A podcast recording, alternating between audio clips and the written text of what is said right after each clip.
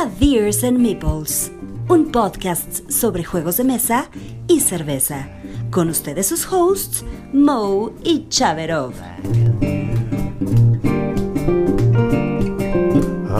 Gonna outside. Just Amigos, ¿cómo están? ¿Cómo están? Bienvenidos a su programa Beers and Meeples. Hoy tenemos nuestro episodio número 16, Corazón de Malta y el mundo al revés. Y un poco el mundo al revés porque pues todo lo que hacemos en este, en este pequeño programita hoy lo vamos a hacer pues un poco al revés. Entonces, yo tengo a mi cargo esta presentación y todo lo que hacíamos Mo y yo ahora lo va a hacer la otra persona eh, junto con la presentación del juego pues, principal de este, de este programa que tiene que ver pues, con el 14 de febrero, un día hermoso, un día bonito, Pero que aquí no lo vamos a hacer tan bonito. Es que nos espera hoy, pues que tomamos una- un par de noticias, cinco minutos de plástico con el enfermo, que jugamos, preguntas con Mou, preguntas con Mou, eso es una novedad, señores. Veremos ahora que Mou tiene el poder con que nos sale. Eh, el tema de la semana, que es eh, juegos que no recomendamos para el 14 de febrero más allá de los juegos con Chaverov y después ya una breve despedida y listo. Así que, sin más por el momento, Mo, bienvenido, ¿cómo estás? Bien, muchas gracias. Aquí esperando. Este, eh, yo tenía muchas ganas de hacer las preguntas desde hace mucho, estoy emocionado y a ver qué, qué dato nos traes. Ojalá sea algo, algo interesante. Perfecto, pues vámonos muchachos, este es Beers and.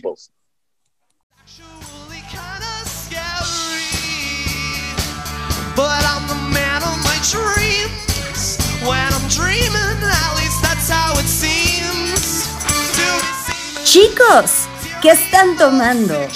Se ve delicioso.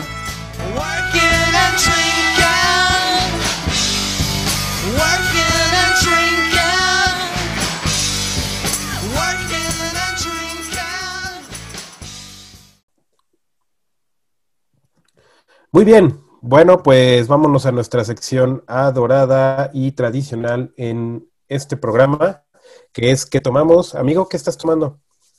Pues mira, me salvaron, me salvaron el pellejo porque no tenía yo nada a la mano, este, y tal cual, pues debajo de la chistera me consiguieron una deliciosa Minerva Stout. Creo que ya había una vez la habíamos mencionado en un programa, Eh, es de estas que vale la pena, ¿no? Es una stout de 6 grados de alcohol, eh, cervecería Minerva, que es producto nacional, son de allá de Guadalajara, y es una cerveza oscura, con buen, eh, buen cuerpo, te pone puerco por las calorías, ¿no? Eh, tiene fuerte aroma, sabor a café, eh, es un poquito amarga, de estos tonos como de chocolate amargo, eh, caramelo, ¿no? Entonces es una muy buena stout. Yo creo que si bien no va a ser como estas inglesas, eh, ¿no? De nombre, creo que es una stout nacional muy, muy buena. Entonces, con un pastelito de chocolate, ¿no? Eh, ya en la, en la tarde-noche, creo que es una muy buena opción. ¿Tú qué traes, amigo? Excelente, yo disfruto mucho de, de esa, de esa Minerva. Este, a mí me gusta mucho. La, normalmente tengo una por ahí guardada para casos así que dices un postrecito o algo así, me, me, gusta. Yo traigo, como el nombre del programa lo dice, una. Fíjate que anduve eh, buscando en Amazon y este, había una muy buena promoción de, de esta, de esta marca de cerveza que se llama Corazón de Malta, ¿no? El Six de cerveza, eh, digo, para los que les interese, no sé cuándo esté ahorita, pero a mí me salió en 250 pesos. Trae seis, seis diferentes cervezas de esta marca. Eh, trae IPA, trae Stout, trae Porter, trae, trae varias. eh, y ahorita la que estoy disfrutando hoy es la IPA, precisamente. Está deliciosa la cheve. Está súper, súper rica, 6.5 grados de alcohol. Esta cervecería es de, ahorita les digo de dónde es, porque yo no la conocía, la conocí precisamente en, en Amazon cuando andaba, andaba ahí investigando qué, qué novedades había. Pero se las voy a decir porque la botella no dice, les voy a, se las voy a investigar, pero está muy, muy rica. Digo, normalmente yo no tomo tanto las IPAs, pero en este caso me supo riquísima. O sea, tiene un sabor como un poquito como a limón. un sabor fresco, un sabor, este, la puse en el congelador un ratito, está helada, la cerveza está buenísima en este punto. Y para el calorcito está per- perfecta. Yo creo que la acompañaría con un, con unos buenos taquitos, unos taquitos de, de cochinita pibil. Ay, hijo de tu Se me hace madre. que, se me hace que, quedarían perfecto con unos taquitos de cochinita pibil, sus cebollitas, para bajar, y con una salsita de habanero, con esta te bajas el picor muy bien. Muy, muy recomendable, Corazón de Malta IPA, cerveza mexicana. Este, ah, mira, aquí dice, eh, creo que es Nuevo León. Bueno, ahorita, ahorita les investigo en lo que vamos a las otras. Pero rica, rica la cerveza, Bien. se las recomiendo. Oye, para cuando salga al aire este programa ya habrá pasado el supertazón. Entonces dinos rapidísimo, ¿qué tienes preparado? Sé que ayer ya te fuiste a surtir, ¿no? Porque sábado y domingo ya no se vende alcohol en este estado y creo que ninguno de la República. Es que te guardaste para el supertazón, amigo. Me guardé, mira, fui, fui ayer, ya ves que te, te marqué y fui a surtirme. Eh, fíjate que estuve comprando paquetes de la cervecería Modelo, precisamente para, este, para surtirme, pero el primero que me compré es un paquete especial en donde vienen seis cervezas Modelo especial, dos cervezas negra Modelo, dos cervezas ámbar Modelo y dos cervezas de trigo. O sea, vienen 12 cervezas de cerveza. Me fui a comprar un paquete de esos, pero lo he estado comprando especialmente por estos vasos. Este, ya es el cuarto que me compró y ya tengo el juego de cuatro Ah, bien. cerveza para, este, y es que a mí me gusta mucho, o sea, yo no, no me gusta mucho tomarla ni de la botella ni de la lata. A mí me gusta servírmela Eso no se hace, eso no se hace.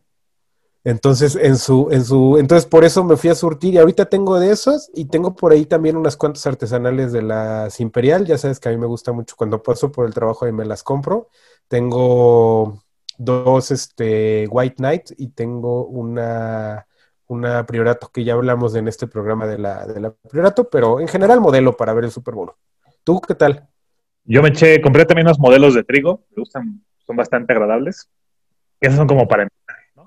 Este, y conseguí un par de latas de Hércules, una hombre pájaro y una pie grande. Y ya para el último cuarto, pues traemos ahí unas lágrimas negras y una St. Peters. Para cerrar, ¿no? Ya para, el, para cuando salga el Holy Mary de Exacto. Kansas. Exactamente. Todos somos Kansas, güey. No, hombre, yo soy Brady, yo soy Brady. Ah, eres Brady. Ajá. Team, no, ya. Vámonos Ah. a la siguiente sección mejor, güey. Solo para que la leyenda sea ya totalmente épica. Pero listo, vámonos. Esto fue ¿Qué tomamos? Vámonos, vámonos con la música y noticias.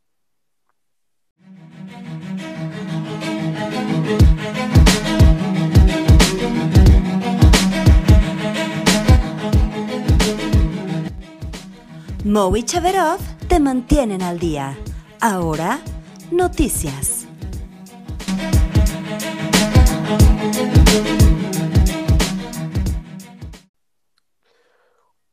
Perfecto.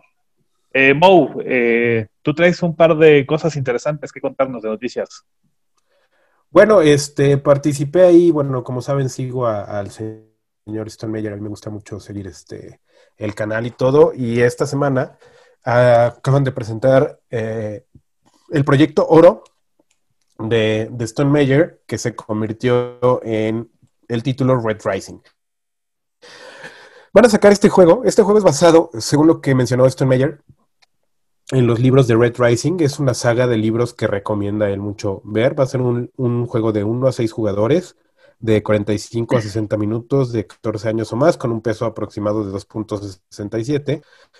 Eh, las mecánicas es eh, lo que ponen ahorita en la BGG es que va a ser, va a tener modo solitario, como ya todos los de los de Stone Major, pero este básicamente es hand management. Es un, juego de ciencia ficción en donde vas a, a hacer por medio de cartas tus acciones, es lo que alcanzo a ver, ¿eh? La verdad es que eh, explicó muy poco, se reserva mucho.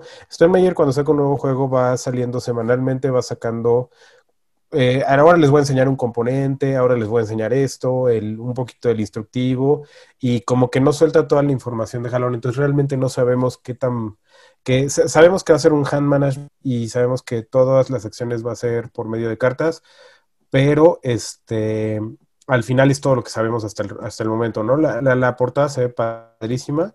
Eh, se supone que en esta saga de libros lo que investigué un poquito es que eh, la sociedad es una sociedad este, distópica futurista en donde la sociedad está dividida por colores y depende del color que tengas es tu estatus. Eh, el gold, por eso se llamaba así el proyecto de Stonemeyer, este, que es, la, es la, la- jerarquía más alta en la sociedad en ese momento, el color oro, y hacia abajo pues va- vas cambiando, ¿no? Hay azul, naranja, morado, amarillo, todos, y pues se ve interesante, se ve interesante y es, es codiseñado con Alexander Schmidt, es eh, Jamie Stegmaier con, con Alexander Schmidt. ¿Cómo ves, amigo? Pues está interesante.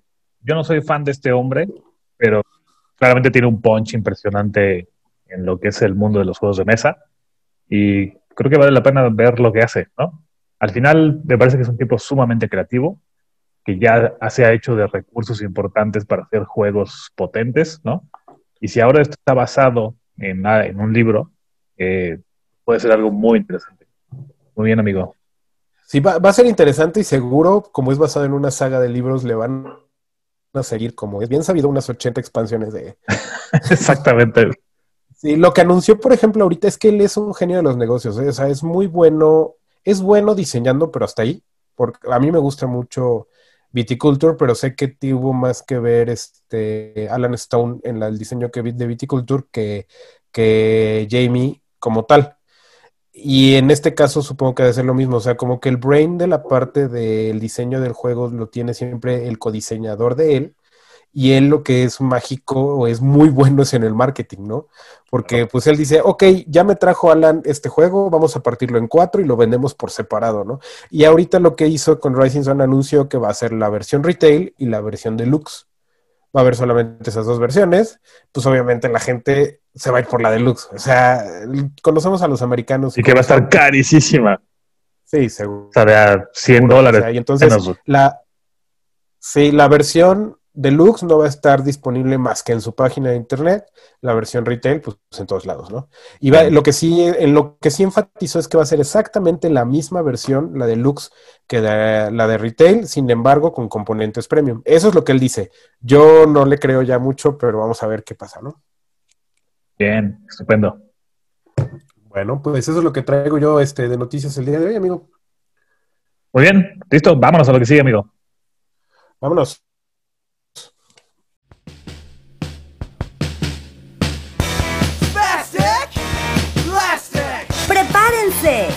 Ahora cinco minutos de plástico. Plastic!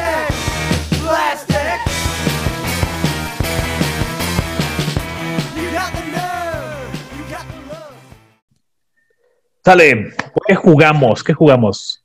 No, Eh, se- se- seguimos con cinco ah, minutos cierto, de plástico por el cierto. enfermo. Estoy saltando al enfermo. Sorry. Híjole, enfermo, chécale, ya no quiere, ya no quiere este, darte tu sección. Y, y, y al, digo, al, al- al estimado enfermo, que quede claro que cuando Mo me mandó el, el clip por WhatsApp, lo escuché y dije, no manches ser como es entusiasta este cuate, ¿no? Se ve que es apasionado de lo que hace. Entonces, mil disculpas, correcto, vámonos a los cinco minutos de plástico. Vámonos, ¿qué nos traes para el 14 de febrero, enfermo? ¿Cómo están? Bienvenidos a los 5 minutos de plástico. Yo soy el enfermo y aprovechando la temática del mes del amor y la amistad, hoy platicaré con ustedes de una actividad con juguetes que se disfruta mucho en pareja, los wargames de miniaturas. ¿Qué? ¿Pensaron en otra cosa?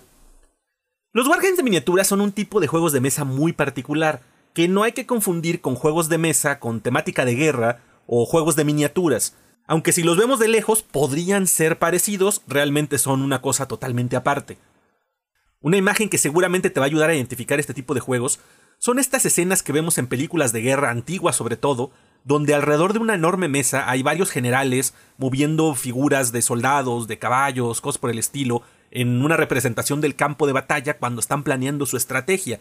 Precisamente esa dinámica proviene de ejercicios militares implementados por los oficiales del ejército prusiano en el siglo XVIII, y desde ahí están basados los wargames de miniaturas. Estos son una simulación de conflicto de distintas escalas por medio de miniaturas, ya sean de plástico, metal, resina, etc. Y la escala puede ser desde encuentros entre pequeñas bandas de guerreros o grupos individuales, que se conocen como juegos de escaramuzas, y de ahí pueden crecer hasta tamaños de grandes ejércitos, con reglas mucho más complicadas, y estos se denominan juegos tácticos y operativos.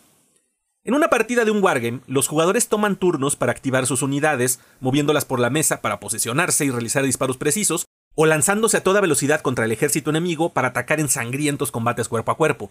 Pero no solamente se trata de acabar con todas las unidades del oponente, sino de realizar la mejor estrategia para conseguir cumplir los objetivos de la misión y alcanzar así la victoria. El mayor atractivo definitivamente en estos juegos son las miniaturas, y es que existe una interminable variedad de modelos de distintas temáticas de acuerdo a los muchos sistemas de juegos que hay en el mercado. Hay juegos históricos que pueden ser desde la época de las legiones romanas, pasando por las guerras napoleónicas, la Segunda Guerra Mundial o las guerras modernas. Y las miniaturas aquí pueden ser soldados, caballería, piezas de artillería, incluso tanques, aviones y barcos. Ah, porque los wargames no solamente son de batallas en tierra entre tropas, también los hay de combates entre tanques, aviones, batallas navales e incluso de naves espaciales. Y a partir de eso hay una gran lista de temáticas que puedes encontrar, juegos de fantasía con guerreros, hechiceros, elfos, enanos, orcos y dragones, hasta juegos de ciencia ficción con soldados vestidos con armaduras de alta tecnología, robots, alienígenas, en fin, un montón de cosas diferentes. También, por supuesto, hay juegos que están ambientados en los universos favoritos de muchos, como El Señor de los Anillos, Star Wars, los superhéroes de Marvel, en fin, la lista es casi interminable y mi tiempo aquí es corto. Nada más para picar tu curiosidad, te dejo algunos nombres de juegos que ya puedes haber escuchado para que te asomes a buscar imágenes de sus miniaturas y te des una idea de cómo se ven estos juegos en la mesa. De temáticas históricas, juegos de combates entre ejércitos de distintas épocas está Black Powder, Blood and Plunder, Volt Action, por citar algunos ejemplos, y de combates entre vehículos, Black Seas y Oak and Iron son de combates navales, tenemos Flames of War de batallas entre tanques, y Blood Red Skies de combates de aviones en la Segunda Guerra Mundial. De temática fantástica también grandes juegos como Age of Sigmar, El Señor de los Anillos, Warlords of Eregon, que entre todos estos son combates entre ejércitos de distintas criaturas fantásticas. Por ahí está Warcry, que es un juego de escaramuzas en el mismo universo de Age of Sigmar, y Blood Bowl, que es un juego de fútbol americano de fantasía entre equipos de las más peculiares razas. Y de universos de ciencia ficción hay una enorme variedad. Uno de los más conocidos, Warhammer 40.000, de batallas entre ejércitos en un futuro distópico, pero también se encuentra Infinity, Star Wars Legion, Star Wars Armada, Star Wars X-Wing, Marvel Crisis Protocol, Drop Fleet Commander, Wild West Exodus y Mythos, que este último es ambientado en la literatura Lovecraftiana. Mi invitación es que te acerques a conocer el mundo de estos wargames, ya que seguramente hay un tipo de juego con las miniaturas que te van a enloquecer. Y como decía al principio, pues estos juegos generalmente se llevan a cabo entre dos personas, que les darán horas de diversión en cada partida, y como ya lo he mencionado en otras ocasiones, involucran el hobby de la pintura, que es un mundo aparte. Si te interesa un wargame en específico, coméntaselo a Mou y a Chevero para que yo pueda platicarlo aquí con ustedes y no dudes en buscarme en mis redes sociales, enfermo por los juegos en Facebook, Instagram, YouTube, donde con gusto te ayudaré a encontrar el juego correcto para contagiarte de la fiebre del plástico, y cuando la situación lo permita, nos podemos aventar una intensa partida acompañados de unas buenas chelas. Salud. Ok, bueno, esto fue lo del enfermo, empezó, empezó muy chistoso, este, pensaron que iban a hablar, iba a hablar a un juego para jugar en pareja, pues no. Wargames, Wargames, Wargames. La verdad es que él le apasiona mucho lo que hace y, lo hace muy bien, ¿no? Sí, sí, sí. Y, y fíjate, y creo que va muy ad hoc con nuestro mundo al revés del día de hoy, porque quizá los Wargames, ya lo veremos en un ratito más, quizá no sea la mejor opción para un 14 de febrero.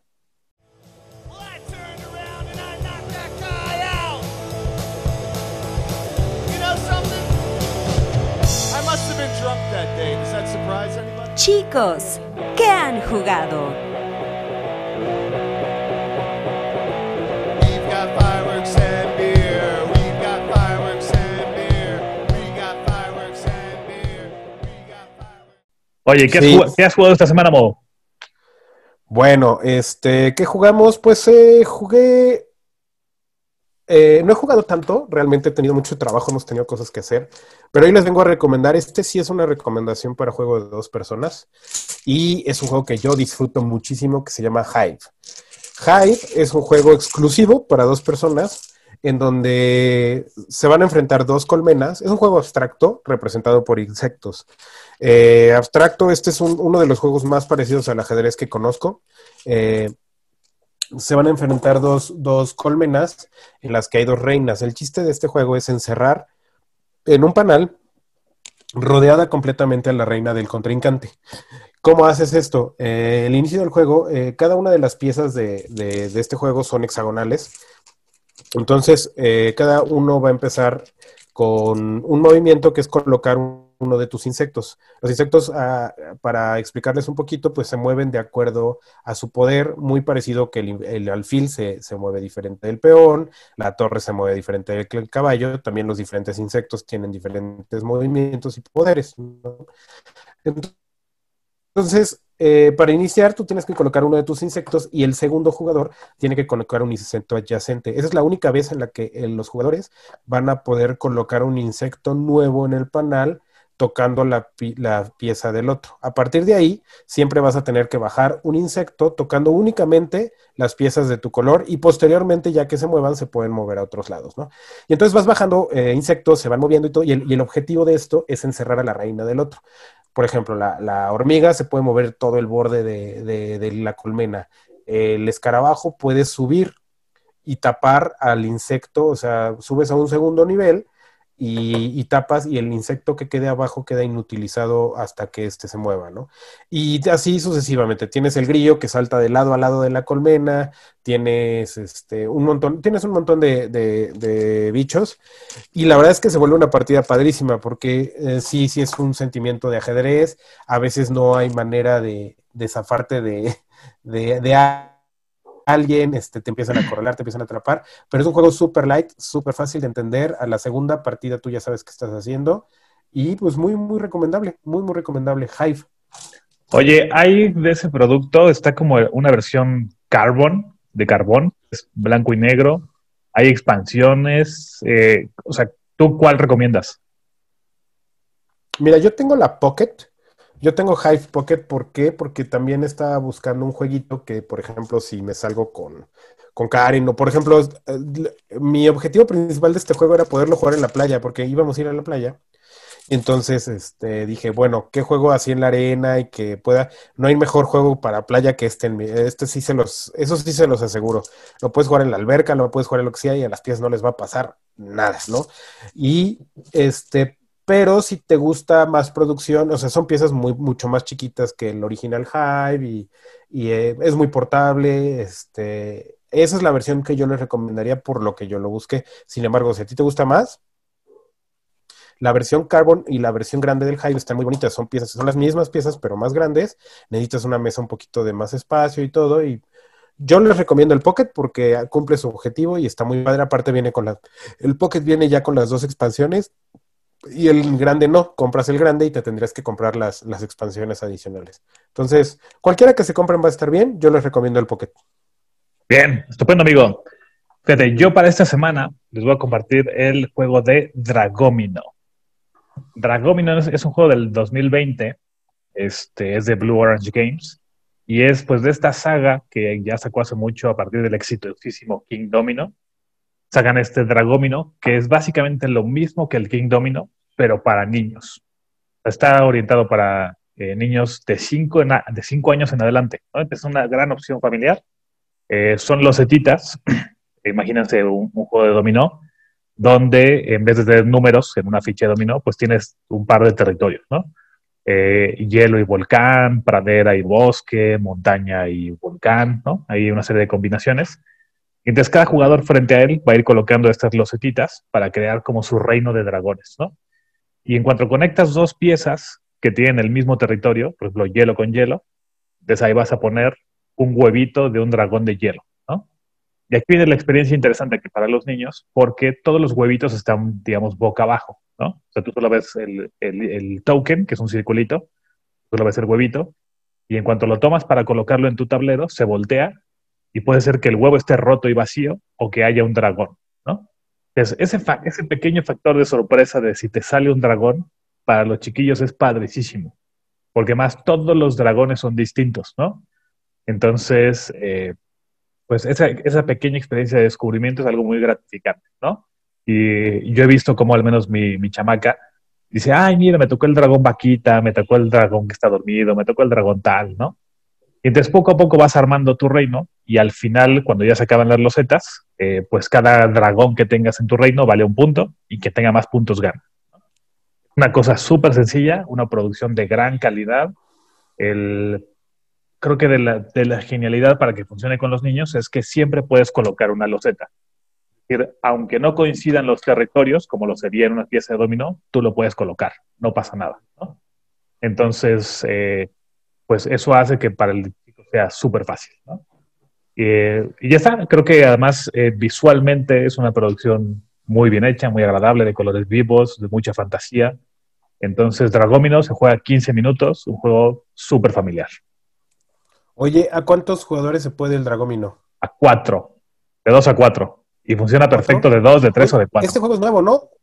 2020. Salió a finales del año pasado, ¿no? Sí. Así es, correcto.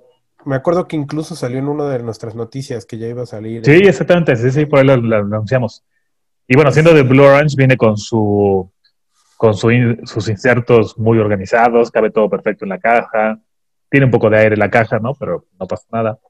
Eh, sobre todo lo hicieron para que quedara casi de las mismas dimensiones que el King Domino. Muy bien, entonces sí lo recomiendo, así te gustó. Sí, está padrísimo. O sea, en familia lo van a disfrutar muchísimo. Muy bien.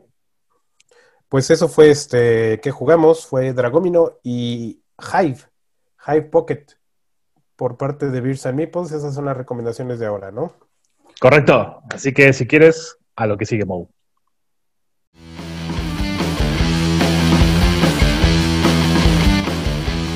¿Listos? Preguntas con Mo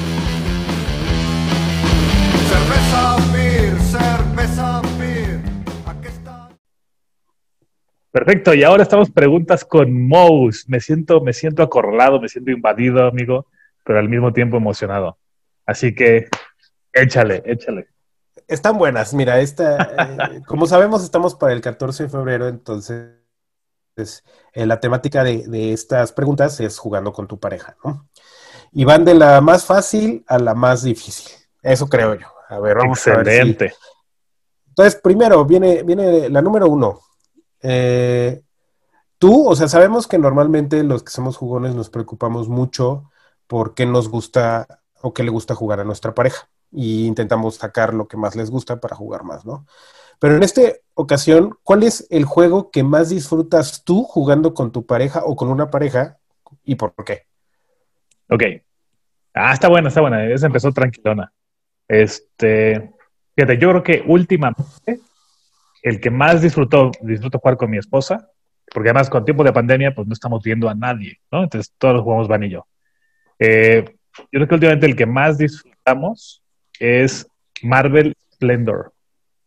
El, fíjate, yo, yo era un poco, yo tenía mis dudas sobre el Splendor desde que salió, y ahorita compramos la versión de Marvel. En el tema de los superhéroes nos gusta, y es una cosa sensacional. Lo juegas en 20 minutos, o sea, ya, ya que conoces el juego, en 20 minutos la partida, ¿no? Y entonces lo pones en la mesa muy rápido, lo guardas muy rápido, y en 20 minutos te echas una partidita que lo decíamos aquella vez que hablábamos de, bueno, un día platicamos tú y yo del Splendor, que es un juego que escala muy bien, ¿no? Entonces, la producción es fantástica, tiene ese pequeño twist de las gemas y por ahí una mecánica nueva. Entonces, eh, por nuestra dinámica familiar, con tener niñas, con que es un juego rápido, Marvel Splendor, gran opción. Oye, y justo eso te iba a preguntar, una vez jugamos tú y yo el Splendor ahí en la casa, te lo presenté, ¿te acuerdas que lo llevé? Sí, claro. Y este, ¿qué, qué diferencia tiene de contra el normal, el Marvel? Bueno, acá el, el- para que logres ganar el juego, tienes que eh, tener las seis gemas. Es decir, ponemos una carta de cada color de manera obligatoria, algo que no existía en el Splendor, y llegar a los 16 puntos de victoria. Y trae otro temita, que hay unas cartas que traen un simbolito de Avenger, que quien tenga más de estos simbolitos, eh, te ganas una carta que vale tres puntos, ¿no? Entonces es un pequeño mecanismo más para hacerte de puntitos. Ah, y, muy es- bien. y esa carrita va y viene, ¿no? Si de repente yo tengo más y luego tú me rebasas, pues va jugando, va yendo, yendo y viniendo de un jugador a otro. Bueno, está padre, a mí me gusta mucho el tema de los superhéroes, vamos a ver si este, un día lo jugamos. Ah. Sí, es bueno. Muy bien, esa fue la pregunta uno. La pregunta número dos, ¿qué juego ahora es el que menos te gusta jugar en pareja y por qué? Es una excelente pregunta. Este. Déjame pensar, déjame pensar rapidísimo. Yo creo que sería. eh, mira, lo, probamos hace poquito. Es un juego sensacional que se llama The Artemis Project. Está padricísimo el juego. eh, pero defini- definitivamente es un juego que está hecho, diseñado para tres, cuatro jugadores por lo menos, ¿no? Ya que tiene una parte ahí cooperativa y otra parte competitiva. Y de dos se vuelve más un juego, eh, o sea, se vuelve un juego muy cerrado, ¿no? Un cerrado donde ya un poco le estorbas más al otro o impides sus planes en lugar de avanzar en los tuyos. Eh, entonces yo creo que ese no lo disfrutas tanto de dos, fíjate. Ah, muy bien, Artemis Project. Fíjate que ese no tengo el gusto y tengo muchas ganas de, de- de jugarlo, pero entonces lo recomiendas a más. Sí. Sí, Muy porque trae un mecanismo padrísimo de asignación de dados, de colocación de dados, pero que de- creo que la riqueza del juego es ese mecanismo, pero funciona más con tres o cuatro jugadores. Muy bien, muy bien, más bien, este, la número tres. ¿Cuál es la partida que tú recuerdes en la que más se haya enojado tu pareja? ¡Ay, jole! Este. Ah, qué buena pregunta, qué buena pregunta. Este. Déjame, déjame pensar. Denme un segundo- unos segunditos, muchachos. Ténganme paciencia. Eh, fíjate, yo creo que hay una. Yo creo que puede ser la de. Una de Ecos. Ecos, First Continent. Mm, Este juego de AEG es un juego este, donde es un juego de deck building, donde tú vas dándole forma a un mundo. eh, y por la asimetría de las cartas y de los decks, es muy probable que de repente sean decks desbalanceados, ¿no? Y entonces que sí te lleves de calle al otro jugador. Entonces hubo una partida donde pues yo lograba poner animales, los comía depredadores, sacaba puntos y todo mi deck eh, pues parecía neutralizar de una forma brutal al de, al de mi esposa, ¿no? Entonces al final fue un final aplastante eh, donde ella no logró hacer nada, ¿no? Entonces sí fue un tema frustrante para ella Sí, por, pues sí. por ese tema tan desbalanceado. Sí, yo tengo por ahí una anécdota similar, nada más que al ratito si quieres en el, en el tema de la semana lo platico, pero sí, cuando normalmente esto se da cuando pues uno aplasta al otro, ¿no? Y es inevitable que te sientas frustrado y lo puedes traducir en enojo, ¿no? Entonces, este, pues sí, cuando un juego está mal balanceado en ese aspecto, ya sean cartas, dados o otra cosa, pues si ya no tienes nada que hacer, realmente hay 20 minutos de partida sobrante, ¿no? Sí, exactamente. Muy bien, muy bien. Ok, ahora esta, esta, está, esta está buena. ¿Qué Venga. recomiendas, ¿Qué recomiendas hacer cuando tu pareja es evidente que se empieza a enojar cuando vas ganando? Ah, esa es una gran pregunta, ¿eh? Este, porque mucho depende de la competitividad de las partes. Sí, claro. O sea, si yo soy competitivo, yo voy a querer acabar la partida, pase lo que pase. Sí. lo demás va a ser ya daño colateral. Pero eso, eso es sabiendo, o sea, por ejemplo, estás jugando contra un amigo, pues normalmente pasa lo que sea, ¿no? Y dices, bueno, pues lo voy a aplastar. Pero con la pareja tú y yo sabemos que es bien di- diferente, ¿no? Sí, No puedes terminar de hundir así. Claro. Entonces, ¿qué recomiendas hacer tú? Cuando ya ves que te estás despegando y que ya se está saliendo de las manos esto, ¿qué recomiendas hacer? Está buenísima tu pregunta. Este, pues mira, creo que hemos hablado de juegos donde, por ejemplo, el, hab- habíamos hablado alguna vez del Rise of the Ganges, ¿no? Que tú ya unos tres turnos antes sabes que vas a ganar. Vas a cobrar dinero en los siguientes turnos y vas a ganar, ¿no? Yo creo que si Claro. ves que ahí ya no te la estás pasando bien, que al final es el objetivo del juego, pasártela bien un rato con tu pareja, con tu amigo, eh, con toda pala puedes decir, oye, pues si quieres abrimos otro, ¿no? Oye, si quieres, pues ya vamos a guardar este, ya vimos que, que ya no vas a llegar y vamos a cenar, ¿no? Yo creo que en esos momentos, pues ya puedes cerrar el juego y no pasa nada, ¿no? Sobre todo si estás notando que la otra persona ya dejó de disfrutar, ¿no? Ahí ya, pues ya se perdió el core del juego. Sí, pues sí.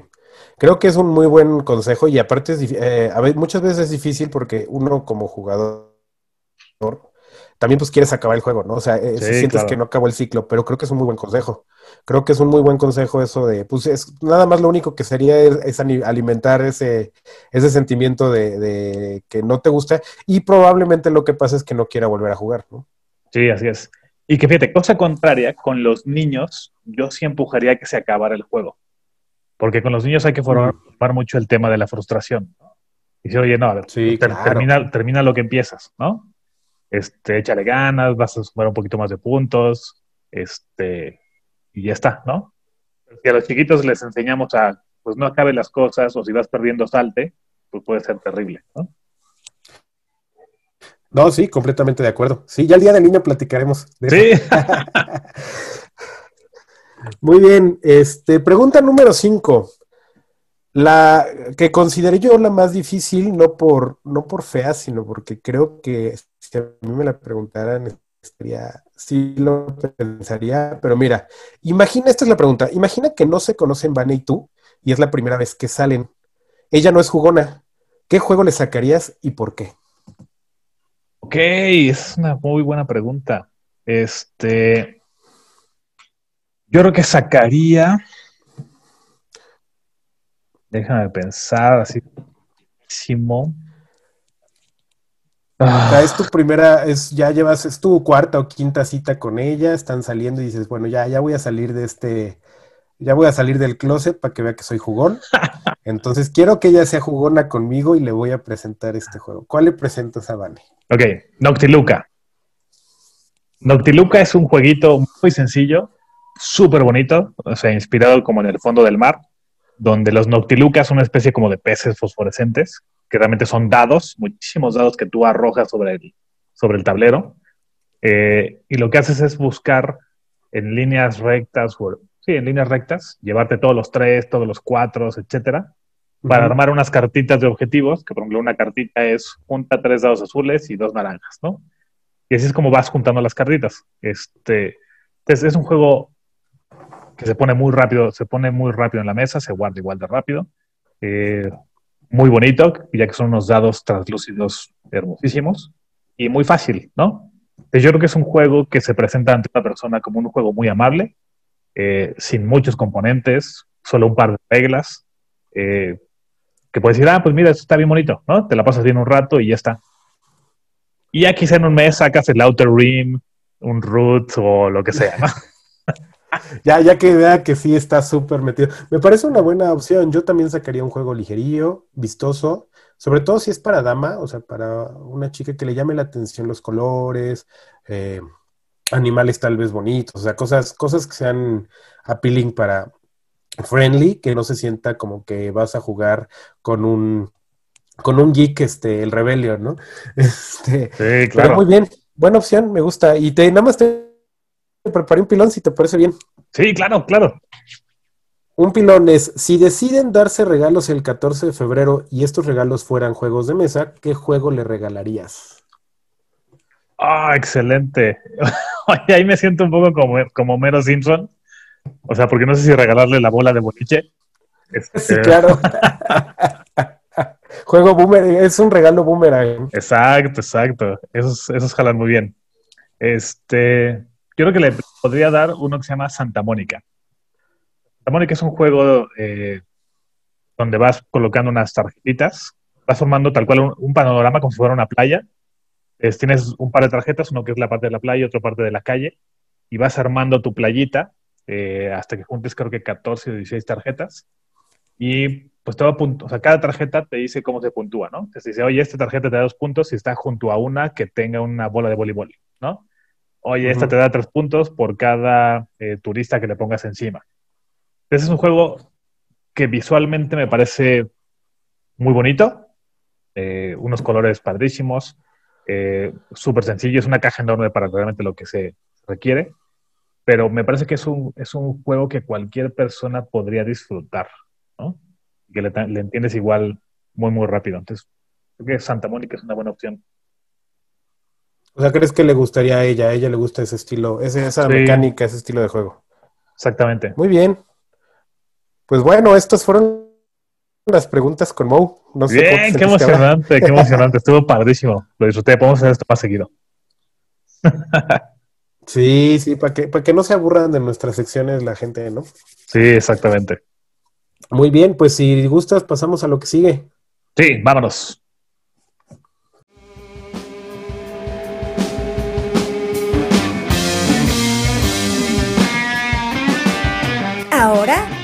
Tema de la semana.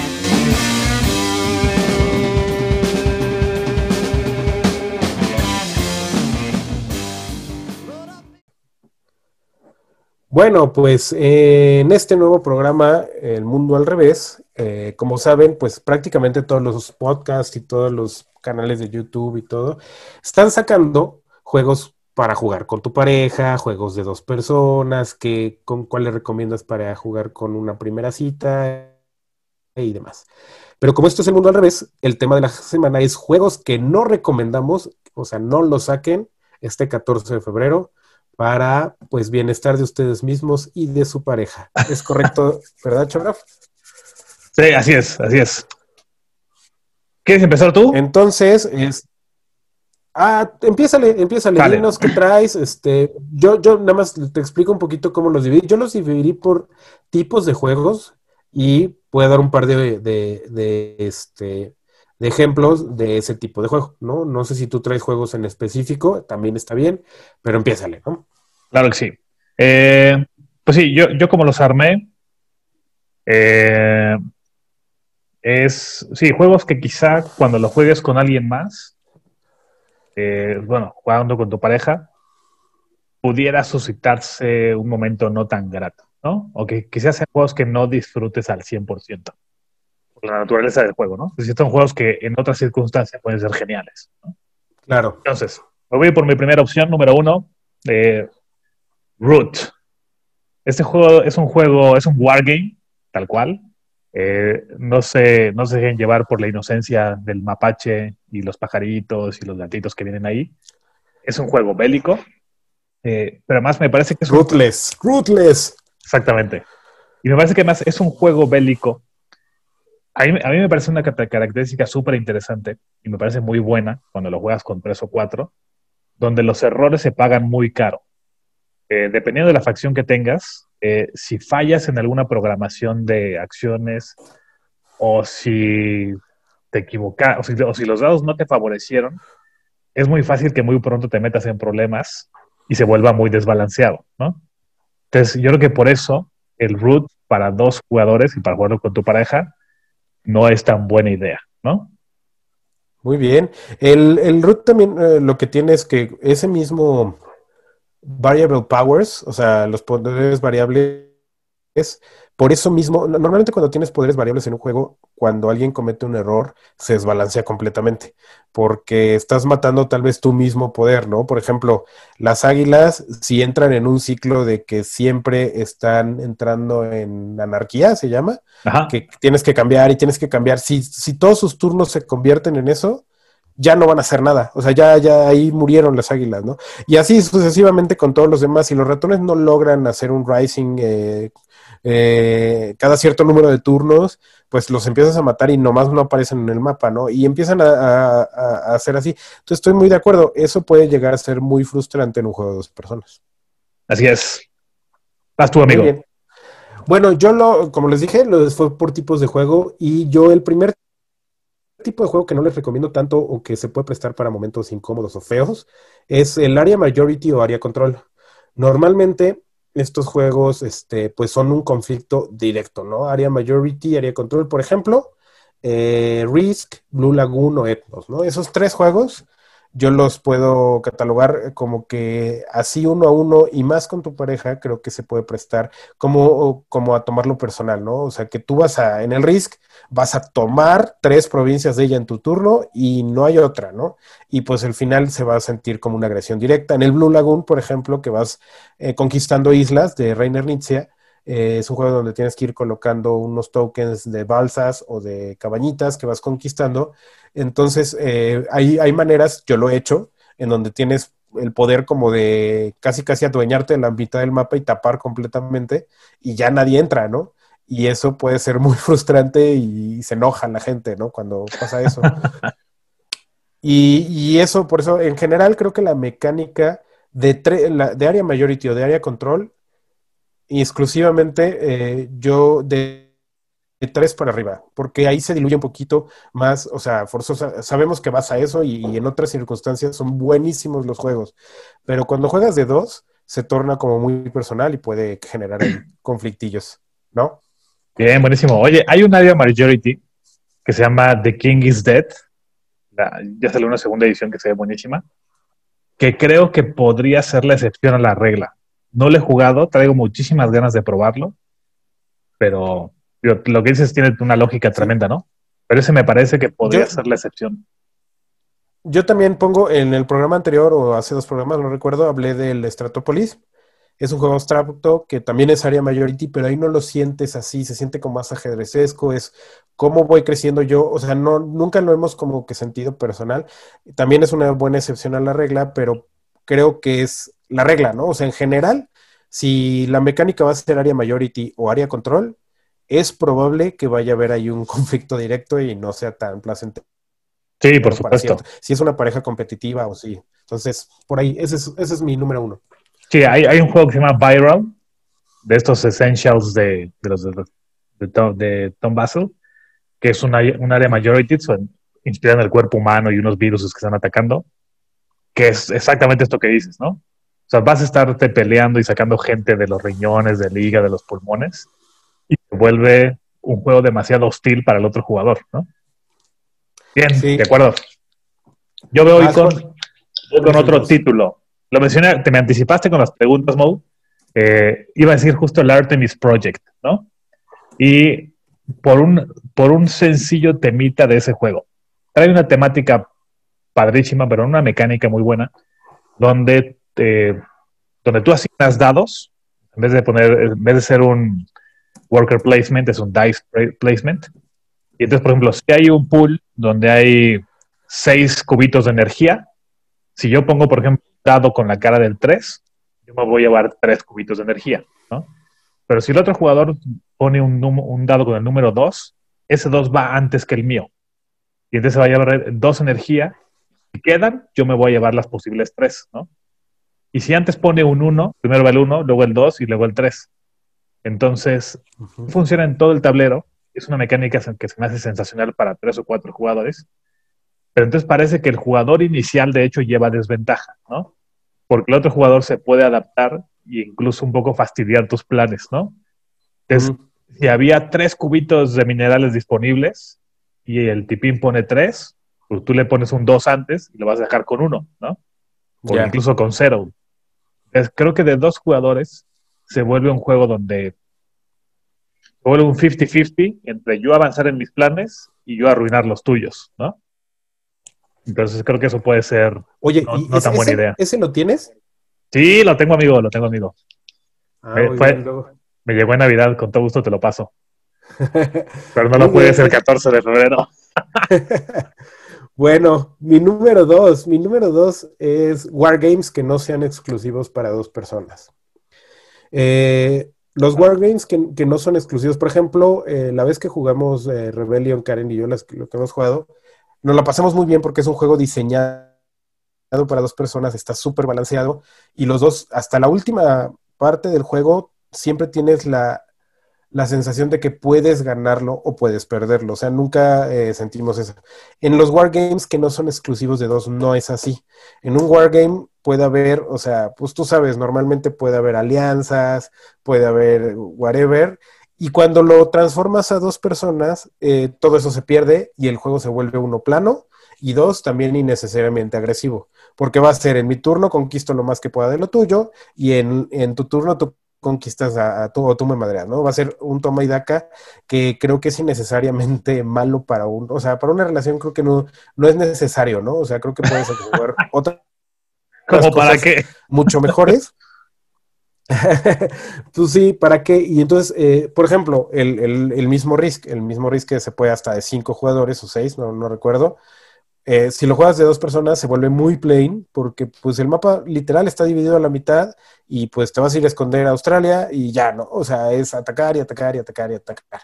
Y la verdad es que no, no les recomiendo Wargames que no sean exclusivos de dos personas. Esos no, no, los jueguen en 14 de febrero. Bien, muy bien. Eh, yo tengo otro título en concreto que puede ser Carcassonne. O sea, creo que Carcassonne de dos jugadores, eh, pues tiene, o sea, por la, claro, por la, por la mecánica que tiene, pues se presta mucho a que frustres los proyectos del otro jugador, ¿no? si ya empezó a hacer un camino, se empezó a hacer una ciudad, pues que le pongas un par de losetas ahí que ya le va a ser imposible terminarlo, ¿no? Y entonces eso genera una sensación de frustración importante, ¿no? Es decir, a nadie le gusta que en tu caminito que te iba a dar 18 puntos, porque Con ya perdiste, castillo. Ajá, porque ya perdiste un meeple para toda la partida, ¿no? Y si además lo juegas con expansiones, o es decir, con más losetas, creo que, el, creo que el, el base son 72, pero si llegas a jugar por tu con 100 losetas, poniendo algunas expansiones, y pierdes dos meeples temprano en, la en, en el juego porque te arruinaron un castillo, eh, pues estás viendo durante toda la partida que te atoraron con esos dos meeples, ¿no? Y claramente es una ventaja para el otro jugador. Entonces creo que Carcassonne de dos puede ser peligroso. Fíjate que para nosotros Carcassonne lo jugamos seguido, Karen y yo, en, pareja, o sea, nos gusta mucho y sí lo jugamos. Tienes toda la razón, o sea, si te tapan algo, y es, es a Karen, por ejemplo, luego le, le- frustra o le, le molesta mucho que yo le robe un castillo, que está haciendo un castillote, y o sea, o sea, que quieras compartir el castillo, ¿no? O sea, y eso es así como que, ah, pero fíjate que es de ese enojo bueno, o sea, que no, no es del, del otro tipo como que ya frustrante y todo, es más bien como de molestarte, padre, pero sí hay gente que tal vez le pueda llegar a, a no ser, a, a no ser de lo mejor la sensación, ¿no? Claro. Muy bien, pues me parece una, una- una- un buen consejo. Inicialmente, pues sí, si pueden evitar eso está bien. Bueno, yo, el número tres es eh, juegos en general de roles ocultos. Y esto no es Mm. exclusivamente para que lo juegues con tu pareja. Si se juega en grupo, este, va a haber oportunidades en donde le tengas que meter a la cara a tu pareja, este, que le comas la oreja, que todo, entonces se puede prestar para situaciones muy feas. Un, un ejemplo muy claro es Bang the Dice Game, ¿no? Este, tú puedes ser un, un este, renegado y vos sabes que los renegados tienen que matar primero a todos los, for- digo más bien, un forajido, tienes que matar a todos los renegados para poder después matar al sheriff, ¿no? Y si a tu pareja le toca el sheriff y tú eres renegado, le puedes decir, no, yo soy tu, yo soy este, yo soy un- uno de tus alguaciles, no me mates, y empiezas a matar a los demás, como que disque ayudando, y al final tienes que matarla a, a ella o a, o a tu pareja, pues puede ser así como que bien malo porque pues le mentiste en su cara, ¿no? Entonces Y que además bien- ahí lleva implícito un regocijo de que le engañaste, güey. sí, sí, Y de sí, que sí, cayó sí. en la trampa. güey. Y este tipo, o sea, también, por ejemplo, en, en la resistencia, ¿no? En The Resistance, donde, pues, ¿a quién vas a mandar a, a- la misión y quién vota? Votas enfrente de todos quién es el malo, quién es el bueno y todo. O sea, eso se puede prestar para situaciones muy feas, este, para pareja. Aunque esté diluido en un grupo, si te tocan bandos contrarios puede ser feo. Bien, bien, tienes toda la razón. Y yo tengo una última, un último título, que es, eh, pensando en que lo vas a jugar tú solo con tu pareja, el famosísimo Azul. Azul es este juego donde vas colocando tus mosaicos, pero tiene la particularidad de que cuando se acaba la ronda, eh, pues tú te, o sea, te tienes que quedar a fuerzas con, los mosaicos que queden, ¿no? Es decir, no puedes decir paso y dejo ahí los, los- los mosaicos que se queden en la, en la mesa. Y entonces tú como jugador puedes ir programando o calcular unos pasitos antes con qué mosaico se va a quedar el otro jugador, ¿no? Y entonces si ya viste que esos tres mosaicos negros no los va a poder colocar, se les va a ir a su pool de puntos negativos, ¿no? Eh, entonces a mí ya me ha pasado que eso no es tan agradable, ¿no? Aunque no, le, no lo haya hecho a propósito, existe esta sensación de, ah, es que estás buscando que pierda, ¿no? Que al final si quieres que la otra persona pierda, obviamente, ¿no? Pero el hecho de que tú le enjaretes puntos negativos al otro jugador, eh, creo que no es tan apto para un 14 de febrero. No, está, está muy bueno. La verdad es que eh, hay veces que el azul se disfruta mucho de dos, pero hay veces que la partida resulta un desastre porque si se quedaron siete losetas y sabes que se la va a clavar, o sea, se la va a tener que quedar la otra, a- la otra persona con todos esos puntos negativos y no tienes de otra, sí, sí puede ser un, un- un arma de dos filos. Y que más, a menos que te la regresen la misma dosis, ya no te recuperas. Ya no te recuperas de esos nueve puntos negativos. Sí, claro, claro, estoy, estoy completamente de acuerdo. Y se, se intensifica mucho en el azul 1, ¿no? O sea, el 1 es Sí. como que el que más te penaliza para ese tipo de cosas. Así es. Muy bien. Y yo mi cuarta, mi cuarto tipo de juego es los que contienen traición o bluff. Lo- los que- esos, eh, un ejemplo, creo que el más claro de todos es el, por ejemplo, el sheriff de Nottingham, este, en donde tienes literal que mentir a la cara de las personas y tienes este, incluso la, la capacidad de traicionarlas, ¿no? Porque el mismo juego te dice, si tú haces un acuerdo a posteriori en una, oye, déjame pasar, pero en la siguiente ronda yo te dejo pasar sin revisarte tu bolsita, pero eso no es binding. Tú en el siguiente, tú le puedes decir, a ver, voy a revisarte. Oye, pero teníamos un trato, eso no importa. O sea, si no se paga en el momento, no es binding, o sea, no es a fuerza el que lo tengas que cumplir. Entonces, esos juegos se pueden prestar para una severa, severo enojo, ya sea tuyo o de tu pareja, ¿no? Te la pueden aplicar a ti o, o a la pareja, ¿no? Y entonces, esos juegos, por ejemplo, también el Secret Hitler, que tienes que, tienes que, que mentir, o sea, ese, todo lo que tenga traición y bluff, creo que son peligrosos, depende, claro, del tipo de jugador que tú seas y el tipo de jugador que sea tu pareja, pero normalmente no son una buena idea para, para jugarlos el 14 de febrero. Bien, estupendo. Grandes, grandes opciones. ¿Algo más, amigo? ¿O ya cerramos? Y no, si quieres, ya, ya, ya cerramos, son los que traíamos, nada más. Yo como no traigo nada más. honorífica. Como mención honorífica, este, les, eh, nada más traigo los juegos eh, de bloqueo. Un juego que sea muy propenso a bloquear espacios puede resultar muy, muy frustrante. Tengan cuidado con eso, porque no siempre le terminas bloqueando, pero si tienes la oportunidad y lo haces, vas a tener problemas maritales. Bien, buenísimo. Perfecto, amigo. Pues eso fue este, el tema de la semana. No que no jugar el 14 de febrero. Y pues vámonos a lo que sigue, ¿no, amigo? Vámonos.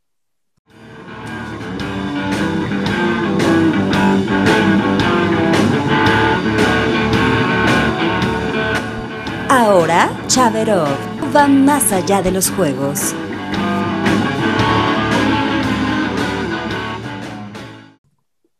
Bueno, vamos con esta sección bonita y de aprendizaje para todos. Y ahora vamos con más allá de los juegos con Chaverov. ¿Qué nos traes, amigo? Oye, aprovechando que me diste el honor de, de tomar esta, este, este pequeño spot, eh, ya lo hemos platicado, a mí me encanta el tema de los dados en los juegos de mesa.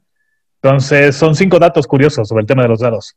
Fíjate, el dado más antiguo que existe eh, tiene aproximadamente 5.000 años y está tallado en hueso y fue encontrado en lo que antes era la región de Persia, lo que ahorita sería eh, Irán, ¿no? Eh, Imagínate para qué usaron ese dado. Sí, exactamente, exactamente. Luego, justo el, dato número dos es que, pues de las, pues de lo que se ha podido como investigar sobre el tema de los dados, es que quizá inicialmente tuvieron fines adivinatorios, ¿no? Eh, Es decir, de chamaqueando. Todo lo que es adivinación es pura chamaqueada. Entonces, eh, pero puede que tuvieran esta, esta función, ¿no? De- una cosa como adivinadora. Eh, otro dato es, por ejemplo, de los, bueno, los dados eran al parecer artículos comunes en el antiguo Egipto. Y curiosamente, en el año 300 antes de Cristo más o menos, es el dado de 20 caras más antiguo que existe, es de piedra y está en Egipto. Órale. Entonces, Dungeons and Dragons tiene su fundamento en la cultura egipcia. No, no me, sor- no me sorprende, imagínate, este, en vez de pelear con, con dragones y todo, era contra nubes y las, la esfinge y todo ese tema, ¿no? Ajá, exactamente, exactamente. Qué y luego do- dos, datos- dos datos más. Eh, Sófocles, que era un antiguo poeta griego, él menciona en sus obras los dados y dice que un tal Palamedes fue quien inventó los dados. Es poco probable, pero al menos hay una referencia histórica ya antiquísima de un posible creador de los dados, ¿no? Órale, qué interesante. Y por último, en el popular juego de calabozos y dragones, es el, bueno, se usan siete dados distintos, ¿no? Eh, dados de 4, 6, 8, 10, 12 y 20 caras, ¿no? Entonces, es el juego de mesa que usa más dados, ¿no? No en cuanto a número, sino más dados distintos. Así que ese es el dato curioso de hoy, amigo. Un poco de los, Muy de los bien, dados. muy interesante. Te fuiste a algo que te gusta mucho, que son los dados. Y pues ya aprendimos mucho sobre dados el día de hoy. A mí me gusta mucho el de, el de que es como un- una pirámide, que es de cuatro caras. Ajá, sí, el dado de cuatro. Ajá. Este, el dado de cuatro, a mí me gusta mucho ese, es como chistoso. está- Cuidado con bueno. dejar esos dados tirados si uno está descalzo. Sí, sí, sí, sí. Puede, puede, puede ser de bastante doloroso. Muy bien, pues pu- qué buen, qué buen dato curioso, amigo. Muy bien, buen trabajo. Perfecto. Bueno, pues entonces vámonos a, a nuestra siguiente sección, vámonos a las redes, amigo. Vámonos, vámonos, amigo.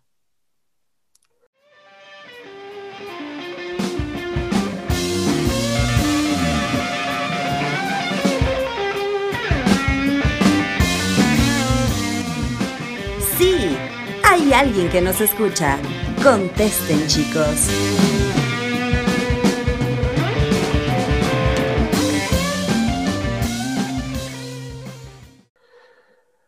Bueno, pues como saben, a mí me gusta mucho andar en las redes y no perdí la oportunidad en esta ocasión porque hice dos encuestas, una en un grupo de juegos de mesa en México y en otro en Dice Tower, la misma pregunta en ambos lados, ¿no? Eh, les puse para nuestro podcast, ¿qué juego de mesa recomiendas no jugar con tu pareja y por qué? Por tu propia seguridad, ¿no? Y este, híjole, tuvimos un montón, un montón de comentarios. Asael Guzmán nos dice Survive. ¿Has jugado Survive, amigo? No, lo ubico perfecto, pero no lo he jugado. Sí, yo también lo ubico súper bien. eh, lo he visto varias veces en mesa, pero no, no he tenido el placer de jugarlo, fíjate. Bueno, Daniel Bravo nos dice, Magic Maze, si alguno de los dos es muy intenso, es mejor no jugar. Ya vi varias parejas peleando feo solo por eso. Oye, es que gran, qué gran aportación, ¿eh? Yo he jugado Magic Maze y tal cual trae un token, perdón por la palabra, pero trae un token chingativo. Eh, es un juego colaborativo donde te quieres salir del, del- del laberinto y trae un token rojo además, o sea, rojo alarmista, donde en el juego no puedes hablar, o sea, no hay comunicación verbal.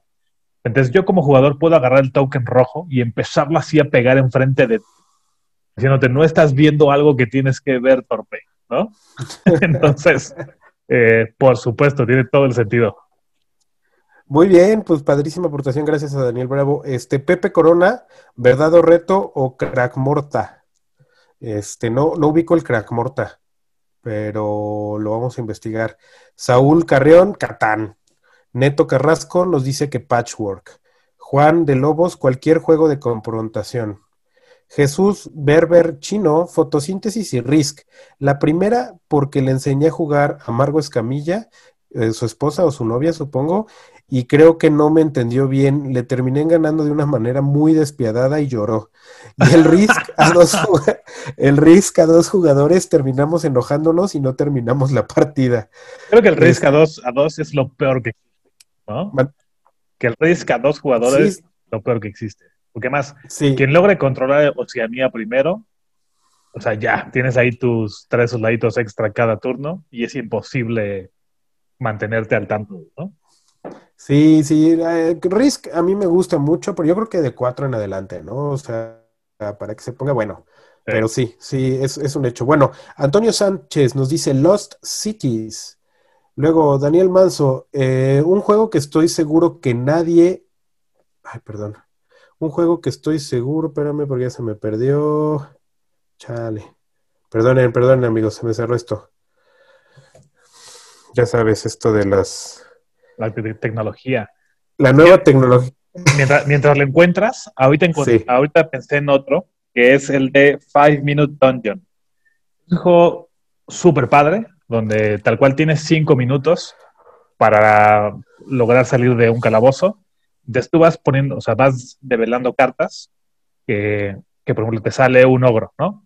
Entonces, para matar al ogro tienes que, todos los jugadores, de cada jugador tiene su propio mazo, tienes que descartar dos espadas, un arco y una poción, ¿no? Ajá. Pero entonces, como el reloj va contando hacia abajo, eh, pues es pum, yo pongo el arco, yo la poción, yo las espadas, ¿no? Rapidísimo todo. Dale, next, siguiente enemigo, siguiente enemigo, siguiente enemigo. Pero entonces, en ese, en ese correr rapidísimo, porque aparte cada carta que tiene el jugador en su mazo son sagradas, o sea, son limitadas, ¿no? Entonces, por la prisa, si de repente necesitabas una espada y dos jugadores ponen una, o sea, ya desperdiciaste una espada, ya no la recuperaste, ¿no? Y tienes que seguir adelante. Entonces, donde un jugador se ponga lento, y si ese jugador lente es tu novia o tu esposa, ya valió. ya valió, ¿no? Porque no vas a salir del calabozo por su culpa. No, está buenísimo. Mira, ya lo recuperé aquí. Dice Daniel Manso, un juego que estoy seguro que nadie dirá es Gift Trap. Un juego donde tienes que adivinar qué es lo que los demás jugadores les gustaría que les regalaran. Esto puede generar problemas en parejas con poco tiempo porque crea situaciones en las que, ¿y por qué crees que me gustaría que me regalaran eso? Y se, se ve bueno, ¿eh? Puso una foto aquí del juego, ha de estar muy chistoso jugar eso. Qué No. Valeria Gelov dice Monopoly. Jesús S. Soto dice Catán. Jonathan Ramírez, una ex se enojaba cuando le ganaba en el Risk, otra vez el Risk. Luego pone uno, yo nunca, nunca. Malca de Bray, cualquiera, cualquiera de bloqueo se sulfuran y el infierno se enfría, se enfría de verdad. Este, José Antonio Morales nos dice, cualquiera donde uno siempre gane o cualquiera donde eh, alguien explique mal las reglas. Luego otro dice que Survive, este, Mike Contreras nos dice Survive. Mario Morán, el último fue Santorini de Walmart. ya, ya estuvo, Estuvo en 200 Estuvo- pesos. estuvo en 200 pesos. Bueno, dice Manuel, Manuel Hernández, los juegos de roles ocultos no le gustan a mi esposa, que le mientan o que la culpen de algo que no es, lo toma muy personal. Por eso juegos como Werewolves, Avalon, Secret Hitler quedan fuera de, de- de cuestión. Luego Don Fe dice, yo recomiendo solamente jugar cooperativos. O soy el único con pareja muy competitiva que se enoja cuando le gano. dice Catus Majere, si, si es de las que se pone loca por ganar o si se enoja si pierde, eh, mejor no lo haga, compa, puros cooperativos. Ah, Al Over dice, jajaja, si la pareja es medio tóxica, se va a enojar con cualquier juego. Si atacas o perjudicas su mano o juego, si haces equipo con otros jugadores, si ganas, si le pones la evidencia de alguna cosa de pareja, si no entiende algo que otras personas sí. Cuando juego con mi pareja, o no sacamos a mesa juegos largos ni complicados. Y luego dice los administradores de JDM para tu podcast. Y si luego nos invitas, dice la retro te la llevas aquí, pero los invitados ni son del grupo, invítanos perros, dice. bueno, ¿cómo se llama el podcast, por cierto? Ok, ya, Beers and Meeples. Y, y ahora me voy rápidamente a The Dice Tower, porque las respuestas fueron diferentes, digo, las culturas son diferentes. Ahí les pone, which games do you do not recommend to play with your significant other eh, for your own good? Le puse. Entonces, pone, mi esposa es muy competitiva, eh, todo lo que involucre eh, lastimarse o destruirse mutuamente está fuera de, fuera de opciones, ¿no? Como por ejemplo Blood Rage, Titans, Munchkin. Munchkin no lo mencionamos y ese es un juego malísimo en pareja. Es un juego malísimo en lo que quieras. En la versión que sea. Ah, bueno, dice, este, any cualquier cooperativo eh, no, no, no lo jugaría porque a su esposa no le gusta tomar órdenes. Eclipse es demasiado malo y este, tampoco Diplomacy. Eh, cualquier competitivo no lo jugaría. La mayoría nos escribieron en Dice Tower que no competitivos, ¿eh? No competitivos porque no les gusta hacer equipo. Never have I ever, dicen. Yo nunca, nunca. Muy bien, pues eso es lo que tenemos de redes. ¿Tú qué, qué opinas, amigo? Bien, no, yo en redes te fallo. La verdad es que está medio desconectado por la, por la chamba y el sueño de mi hija. Este, entonces te voy a fallar con las redes, amigo. Pero ya lo que tienes es, lo que tienes es súper interesante. No, y hubo, hubo mucha participación por este, por los grupos, ¿eh? O sea, un buen de gente puso ahí, sacó sus, sus frustraciones y, y Sí, nos sí, compartió un montón de juegos que no. Bueno, ahí está la- el complemento del tema de la semana, ¿eh? Muy, muy buen complemento. Está Eh, lo, que, lo que vi que más se repitió fue este Magic Maze y Survive. Creo que fueron los ganadores en, en total de, de los que nos dijeron que no hay que jugar en pareja. Entonces habrá que probarlos después, ¿no? Por supuesto. Bueno, pues esto fue redes sociales, amigos. Muchas gracias y pasamos a nuestra última sección.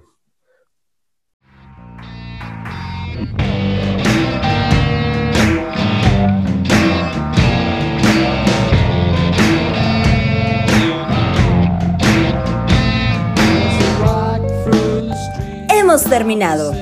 Say goodbye, boys.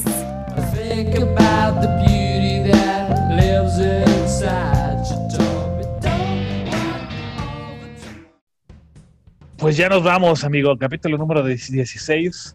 Es- Estamos en el 2021 que sigue sin, sin ceder, así que nos da para jugar más en nuestros hogares. Entonces seguiremos adelante, amigo. Oye, ¿qué te espera para jugar a ti este, este 14 de febrero? Cuéntanos. Ah, este 14 me va a llegar uno, fíjate, lo agarré de super promoción, ¿eh? Es- Sigo una, una cuenta de Twitter de un matrimonio que se dedica a publicar ofertas de juegos de mesa. Súper interesante, ¿no? Toda- todas las ofertas que ellos publican son de Amazon, eh, Amazon.com, el Amazon de Estados Unidos, ¿no? Pero curiosamente, casi siempre esas, esas ofertas corresponden al MX. Entonces, pareciera que es la misma oferta, ¿no? No sé cómo pase, pero sucede, ¿no? Y entonces, este fin de semana me llega uno que agarré en 300 pesos, que se llama Vía Mágica, o Vía Mágica, que es la reimplementación de otro que no me acuerdo. Formato. Vía el- Nebula. No, no, no. no, el otro es como de temática de romanos. Este. Pero caso es que es un juego tipo. eh, tipo bingo, ¿no? Donde vas a- de una bolsita a sacar los tokens y sale fuego, agua, hielo, etcétera. Y tú en tus cartas pues vas poniendo como, como si fuera bingo y te las vas ganando, ¿no?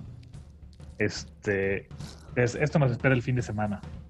Ah, mira, ah, sí lo vi, ya sé cuál es, y estuvo bastante, ya, ya, ya que me enseñaste la portada, Ajá. sí, sí recuerdo cuál es. De hecho, hace como un- unos 5 o 6 meses te mandé porque anduvo en 250, 280, y, y en- ninguno de los dos lo compró y ahorita creo que volvió a estar de, de- de descuento. Está, dicen que está bueno, ¿eh? He visto buenos comentarios. Sí, acá los, lo, nosotros lo compramos por mi chamaquilla, ¿no? Que este lo puede jugar perfecto. Sí, y bueno, de mi parte, pues nosotros eh, tengo la esperanza que este fin de semana, digo, tenemos mucho que empacar, amigo, como sabes, también estamos en proceso de, de mudarnos, pero eh, tengo grandes esperanzas de estrenar la expansión de Ganges, eh, de la expansión de Architects of the West Kingdom. Este fin quiero hacer eh, de expansiones, ¿no? Tenemos que estrenar la expansión de Dream Home porque no la hemos abierto desde que nos lo diste Bien. eh, la expansión de Architect, la expansión de Ganges y conociendo a mi esposa seguramente sale algún azul.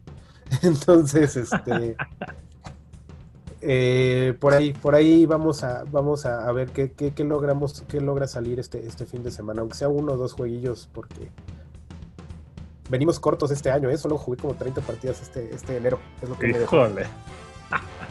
Yo he jugado como cuatro en enero, güey. Bueno, pues este, pues esto fue Beers and Meeples. Este, a mí me encuentran como The Orange Meeple en Instagram, eh, Mo Vázquez en Facebook. Nos encuentran como beersandmeeples.gmail.com en, en, por correo o arroba Beers en Facebook y en Instagram. A ti, ¿dónde te encuentran, amigo? Eh, nada amarillo. Nada amarillo en Instagram. Donde hay más movimiento. Muy bien, pues esto fue El Mundo al Revés y pues muchas gracias por escucharnos y se despide de ustedes Mo Vázquez y Chabrov. Y hazme el honor, por favor, de cerrar el programa, Chabrov. Esto fue capítulo número, número 16, Corazón de Malta y el mundo al revés. Gracias a todos por escucharnos, muchachos. Nos vemos muy pronto.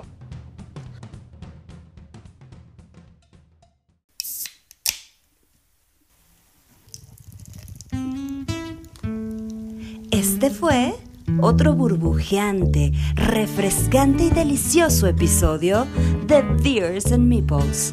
Los esperamos en nuestra siguiente emisión. Drink beer, it's good for you. I'm empty handed and I'm feeling